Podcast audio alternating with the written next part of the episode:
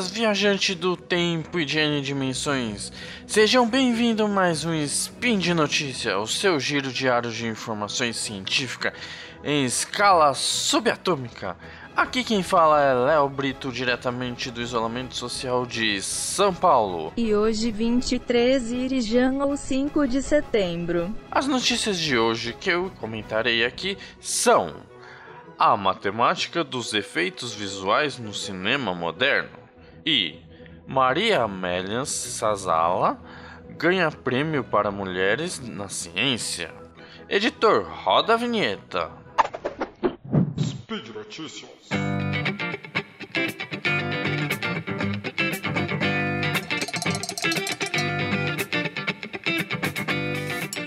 Quem não gosta da arte de cinema, eu curto muito, então eu trouxe essa primeira notícia que junta cinema e matemática.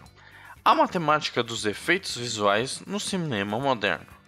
Notícia divulgada pelo site IMPA, no, que é o Instituto de Matemática Pura e Aplicada, no dia 25 de 8 de 2020, no calendário gregoriano.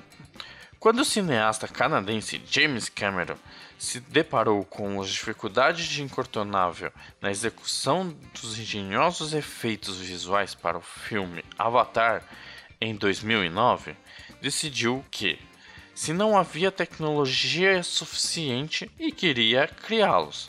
Para alcançar o resultado desejado, sua equipe teve que reinventar as câmeras 3D, aperfeiçoar o, cinema de, o sistema de capturas de imagens e capturas de expressão facial corporal de autores. Mas para isto, todas as técnicas de ferramentas alavancaram a sétima arte, proporcionando ao público uma imersão cada vez maior nas telas, na computação gráfica e, claro, tudo isso foi feito com a nossa principal ferramenta, a grande matemática. Então, o cinema 3D é todo baseado em trigonometria, porque tudo advém de diversas de distâncias entre nossos dois glóbulos oculares e as projeções que nós fazemos de um objeto em terceira dimensão, explica Afonso Beato, diretor de fotografia brasileiro que estuda historiografia, representação de objetos tridimensionais em um plano. O que, que é isso? É quer dizer que a visão humana é organizada por estereoscópicos, mas quando vamos reproduzir isso cinematograficamente, precisa ter um rigor matemático enorme para que as imagens criadas seja fisiologicamente aceita por nossa visão humana. Segundo o professor de Art Center College of Design de Pasadena, na Califórnia, e membro da American Society de Cinematographers, Beato já trabalhou com diretores como Glauber Rocha, Walter Salles Jr., Pedro Adolfo, Stephen Frears e seus projetos na, cinema historiografia tem como importante colaborador da Visgraf, Laboratório de Computação Gráfica do em 2011, o diretor de fotografia veio ao instituto para apresentar uma palestra sobre a visão confortável no 3D.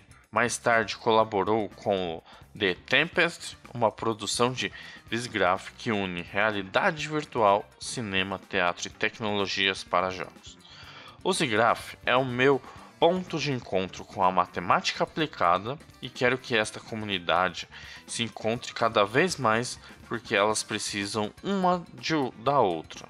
O diretor de fotografia não é só um artista, ele também tem que ter um pé na tecnologia, porque lida com um universo controlado por grandes fórmulas e conhecimentos e principalmente protocolos científicos nos seus efeitos visuais. A computação e a tecnologia não habitam só na sétima arte, mas tornam todo o processo de produção de um filme mais diligente, de um roteiro até a projeção de uma sala de cinema.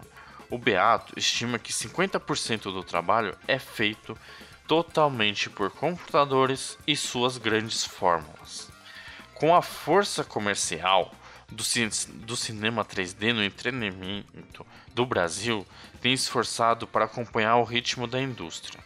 O primeiro filme infanto-juvenil em 3D do país, chamado Pluft, que está sendo produzido pela O2, que estreia muito breve, um empecilho para o desenvolvimento técnico é o alto custo. Então, a produção em 3D é complexa e cara, e a economia do cinema brasileiro no momento não permite certas aventuras.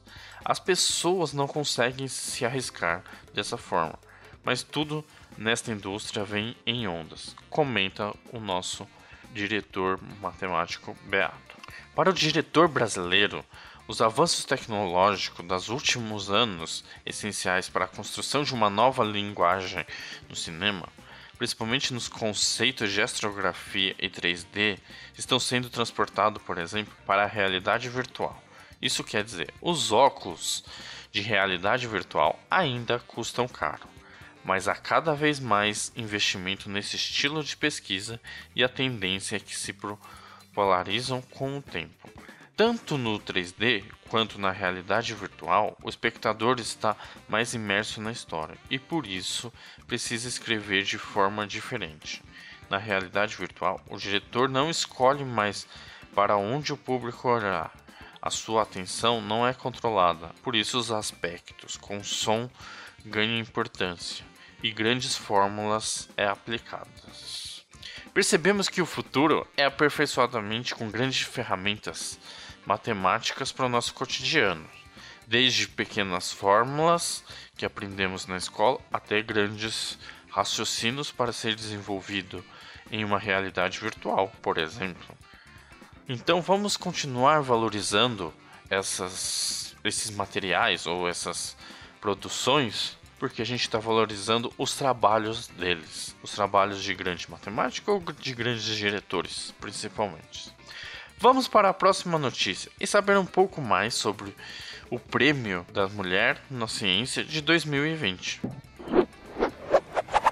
Eu acredito que eu já tenha comentado sobre o prêmio de 2019 ou 2018 no, em outros spin de notícias. Mas se vocês quiserem dar uma olhada, procure aí no, no portal Deviante. Mas eu tenho certeza que eu já fiz isso.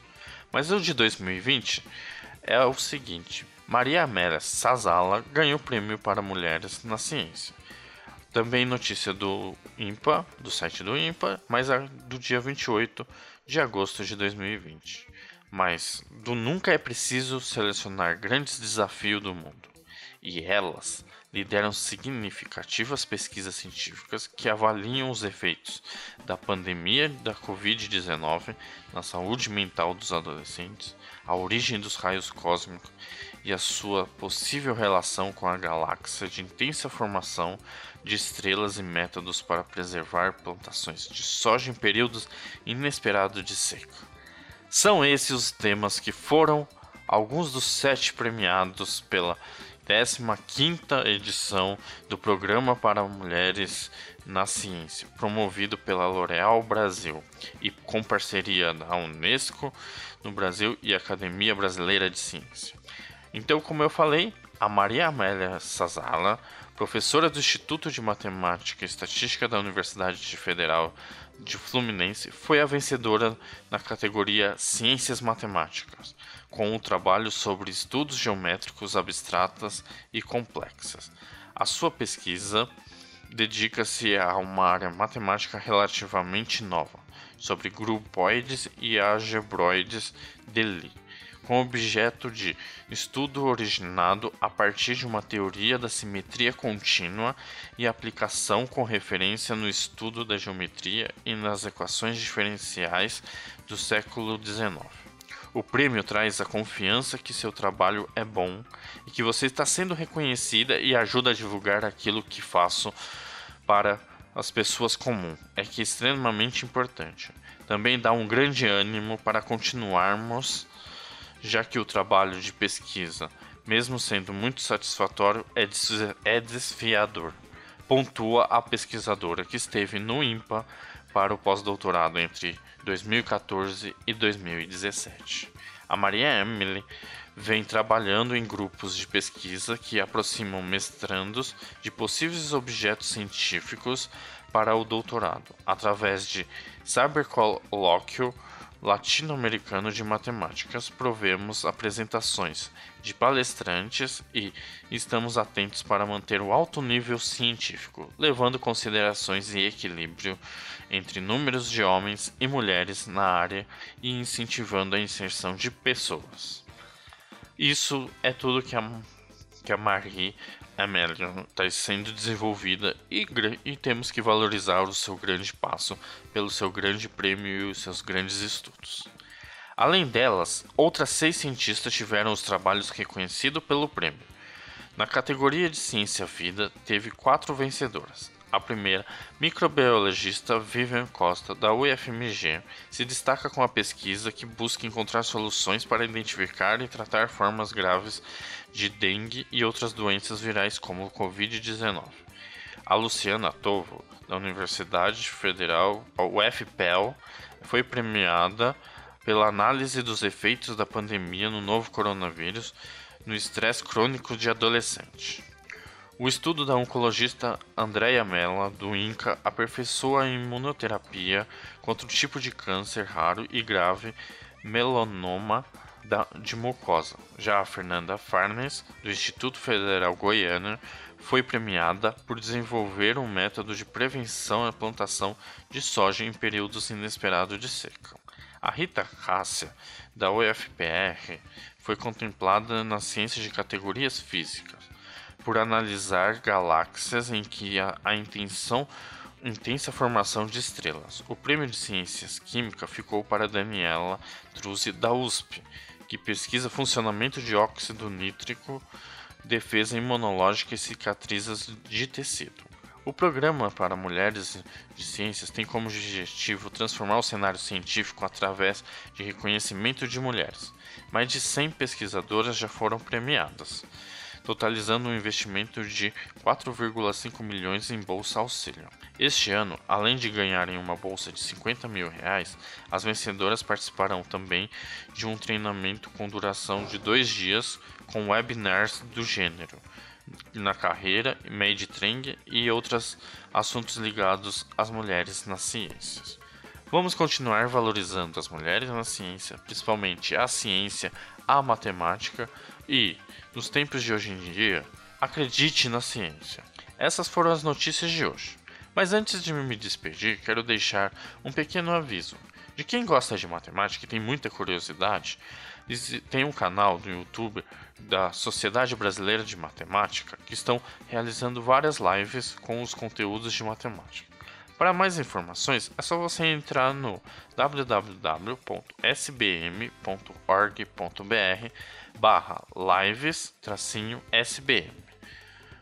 Querem deixar críticas, elogios e comentários ou sugestões? Podem ser feitos no próprio post desse spin ou quiserem falar diretamente comigo, é só entrar em contato pelo Twitter, arroba Leonardo Brito E por fim, lembrando que todos os links comentados estão no post. E lembrando também que este podcast é só possível graças ao seu apoio no patronato do SciCast, como no Padrim, no Patron ou no PicPay. Mas lembre-se, vida longa e próspera. Fique em casa, lave bem as mãos e use a máscara corretamente. Uma boa viagem nas N dimensões e até amanhã.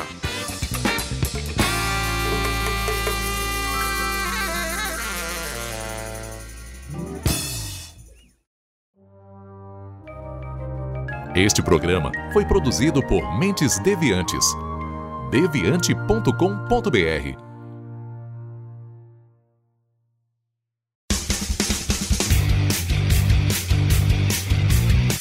Cortes, edição de podcast.